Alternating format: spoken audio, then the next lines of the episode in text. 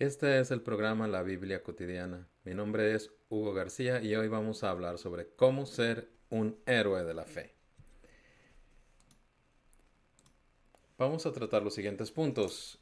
Eh, nuestro pasaje será Hebreos 11 del 1 al 12 y vamos a hablar primero de ciertas consideraciones previas sobre la fe y la definición de fe como viene en este pasaje. También vamos a ver que la fe requiere de ciertas condiciones y que este pasaje describe siete principios para vivir por fe. Y finalmente vamos a recapitular los principios vamos a hacer unas consideraciones. Primero, ¿es posible ser un héroe de la fe? ¿No se supone que la fe viene de Dios y que cada quien tiene la medida de fe que Dios le dio? Es cierto que la fe viene de Dios, pero tenemos que usarla para edificar.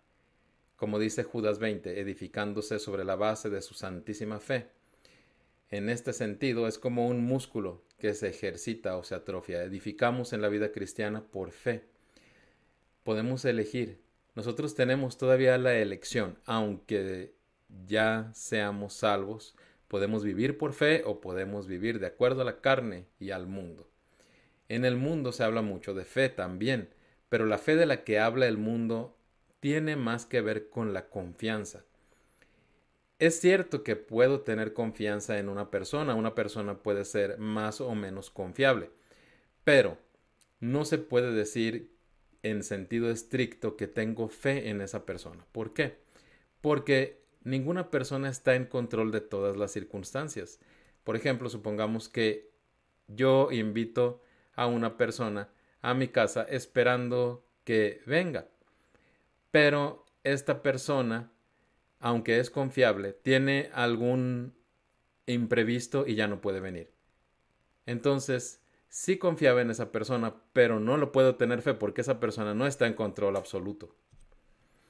Este será el esquema de Hebreos 11 que vamos a estudiar. Primero vamos a ver que el capítulo incluye una definición de qué es la fe. Después vamos a ver siete principios para vivir por fe que se desprenden de la formación del universo, de la historia de Abel, Enoch y Noé, y de la historia de Abraham. Vamos a leer este pasaje que por cierto algunos autores hablan de él como el, el salón de la fama de la fe. Dice así. Ahora bien, la fe es la garantía de lo que se espera, la certeza de lo que no se ve. Gracias a ella fueron aprobados los antiguos. Por la fe entendemos que el universo fue formado por la palabra de Dios, de modo que lo visible no provino de lo que se ve. Por la fe, Abel ofreció a Dios un sacrificio más aceptable que el de Caín, por lo cual recibió testimonio de ser justo, pues Dios aceptó su ofrenda, y por la fe Abel, a pesar de estar muerto, habla todavía. Por la fe Enoc fue sacado de este mundo, sin experimentar la muerte. No fue hallado porque Dios se lo llevó, pero antes de ser llevado recibió testimonio de haber agradado a Dios. En realidad, sin fe es imposible agradar a Dios, ya que cualquiera que se acerca a Dios tiene que creer que Él existe y que recompensa a quienes lo buscan. Por la fe Noé, advertido sobre cosas que aún no se veían, con temor reverente construyó un arca para salvar a su familia. Por esa fe condenó al mundo y llegó a ser heredero de la justicia que viene por la fe. Por la fe Abraham, cuando fue llamado para ir a un lugar que más tarde recibiría como herencia, Obedeció y salió sin saber a dónde iba. Por la fe se radicó como extranjero en la tierra prometida y habitó en tiendas de campaña con Isaac y Jacob, herederos también de la misma promesa, porque esperaba la ciudad de cimientos sólidos, de la cual Dios es arquitecto y constructor. Por la fe Abraham, a pesar de su avanzada edad y de que Sara misma era estéril, recibió fuerza para tener hijos, porque consideró fiel al que le había hecho la promesa. Así que de este solo hombre, ya en decadencia, nacieron descendientes numerosos como las estrellas del cielo e incontables como la arena a la orilla del mar. Este es el pasaje del que vamos a hablar hoy. Vamos a comenzar con los primeros dos versículos que dicen así. Ahora bien, la fe es la garantía de lo que se espera, la certeza de lo que no se ve. Gracias a ella fueron aprobados los antiguos. Entonces vemos que la fe es un medio de aprobación, en primer lugar, y nos dice, la fe es la garantía de lo que se espera, nos dice esta traducción, es la nueva versión internacional. Otras traducciones lo ponen un poco diferente porque es posible traducir de varias formas. También yo en lo personal prefiero esta traducción. Es el fundamento de lo que se espera. O sea, la fe viene a fundamentar, a afirmar lo que se espera. No es precisamente esto una definición de fe en sentido estricto, sino que nos está diciendo que cuando esperamos algo por fe, la fe lo espera como algo fundamental. No es fe esperar a ver si algo pasa, a ver si algo sucede, a ver si Dios escuchó mi oración. Eso no es fe. Si estoy considerando varias posibilidades, quiere decir que no tengo fe. La fe dice amén a la palabra de Dios. Tenemos que tener en cuenta esto. La fe es una reacción a la palabra de Dios. Dios habla y uno escucha, de una manera o de otra. El Espíritu Santo habla, uno escucha. Entonces, uno cree o no cree. Cuando uno cree que Dios es fiel para cumplir su palabra, tiene uno fe. Amén a la palabra de Dios. Una cuestión interesante es que la palabra amén tiene que ver con la palabra creer en hebreo pero también con la palabra para fundamentar, establecer. Por eso es que es posible eh, también traducir aquí que la fe es el fundamento de lo que se espera, como tradujimos, porque seguramente el autor de la epístola a los hebreos estaba pensando en hebreo cuando escribió esto. Ahora, otro aspecto también muy interesante es que eh, cuando dice la certeza de lo que no se ve, también se podría traducir como la evidencia invisible. Y esto es claramente una contradicción. ¿Cómo va a haber evidencia invisible? La evidencia se supone que uno la está viendo. Pero eso es porque la fe misma es contradictoria desde el punto de vista mundano. ¿Por qué? Porque la fe no es natural. La fe pertenece al orden de lo sobrenatural. Si fuera natural, si hubiera, como dicen algunos teólogos, una fe natural, que es lo que estamos diciendo aquí, que solo es confianza, pero no es fe, la carne no se opondría a vivir por fe. De hecho, la fe es antinatural, porque en el mundo natural tener fe es peligroso. Si yo confío demasiado, me expongo a ciertos peligros, a ciertos problemas que no había anticipado si solamente pienso que todo va a salir bien. Por ejemplo, un exceso de fe en el mundo natural implica peligro, un exceso de confianza, pero la fe, como solamente puede ser fe en Dios, entonces es en el orden, como decimos, sobrenatural. Ahora vamos a hablar de dos axiomas, dos confesiones que se desprenden de esta definición de fe y que Satanás siempre busca atacar cuando ataca nuestra fe. La primera confesión es que Dios es todopoderoso. Satanás trata de convencernos de que Dios no es todopoderoso, de alguna forma está limitado por circunstancias, por fuerzas externas, por cómo funciona el mundo. Es que Dios no va a hacer así las cosas. Llega siempre Satanás a través de la voz de una persona incrédula o voces en nuestra cabeza que muchas veces son voces de demonios. No es que Dios no puede hacer así las cosas. Cuando oigamos que se dice Dios no puede, seguramente es la voz de Satanás. Ahora, por otra parte, Dios es fiel a su palabra. Esta es la segunda confesión de la fe. ¿Qué estamos diciendo aquí? Hay que notar esto claramente. Tener fe no es solamente una emoción o un sentimiento. Tener fe, la fe es una confesión. ¿Qué confieso cuando tengo fe? Que Dios es todopoderoso y que Dios es fiel a su palabra. Satanás, por otra parte, trata de convencernos de que Satanás normalmente no nos va a tratar de convencer a nosotros los cristianos de que Dios es fiel a su palabra porque eso lo tenemos bien interiorizado generalmente. No vamos a creer que Dios nos quiere engañar. Si creemos que Dios nos quiere engañar, tenemos que revisar realmente lo que creemos sobre Dios, porque de veras estamos bastante mal. Pero una estrategia muy común de Satanás para atacar la vida de fe es convencernos de que no entendimos bien. No puede ser que Dios te haya dicho eso. Entendiste mal. Pero si Satanás te dice eso, tú tienes que pensar esto.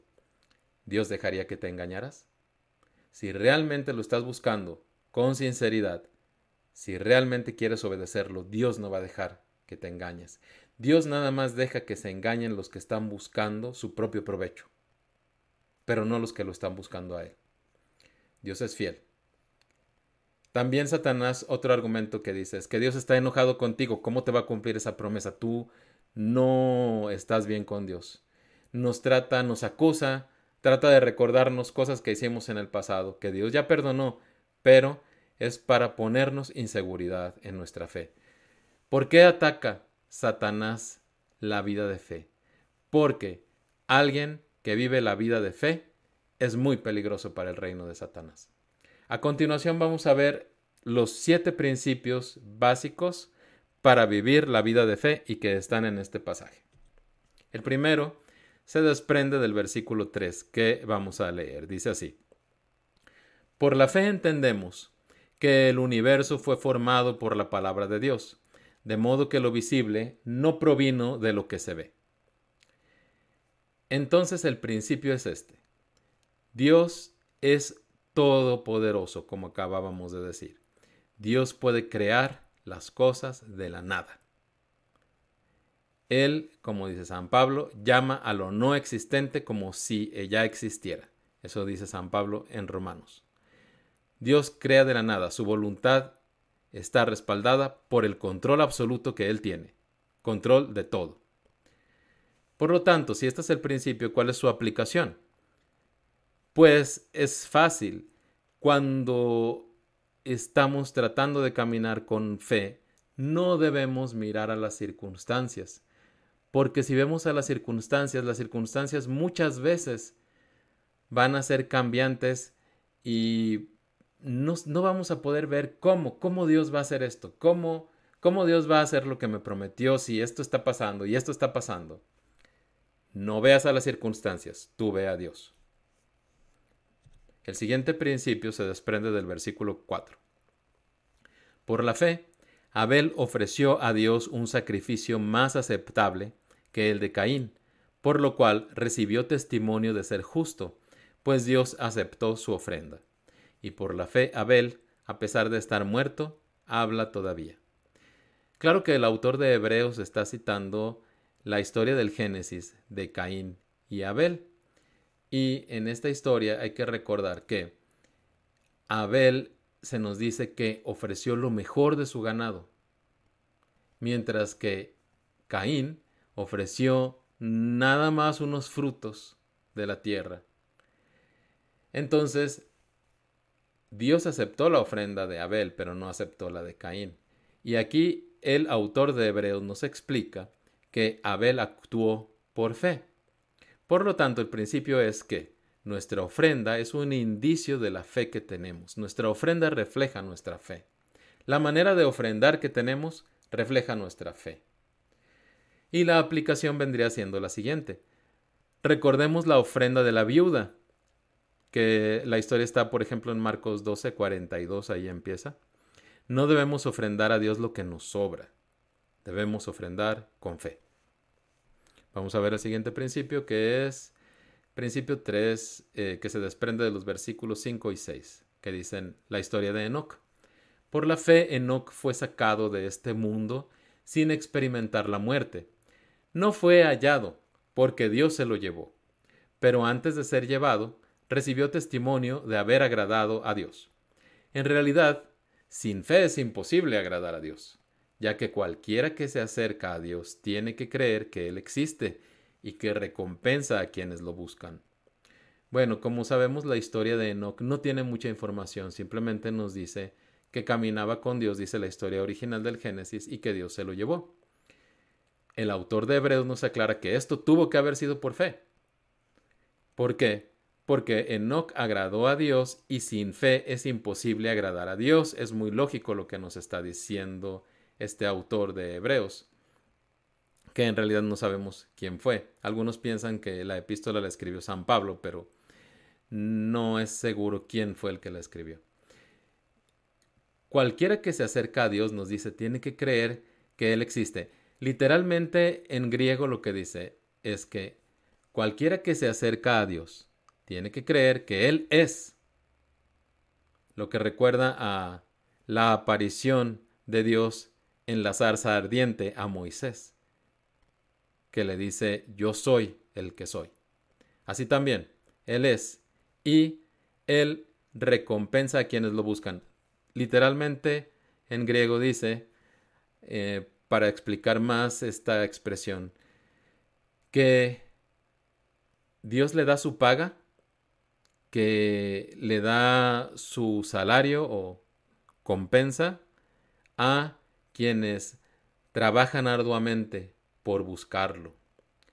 De esto se desprende que buscar a Dios es como un trabajo y no es un trabajo fácil, es trabajoso buscar a Dios, implica esfuerzo, implica esfuerzo en la oración, esfuerzo en la conducta, en el, el, observar a las circunstancias, atención a nuestras circunstancias para ver qué es lo que Dios quiere que hagamos, etc.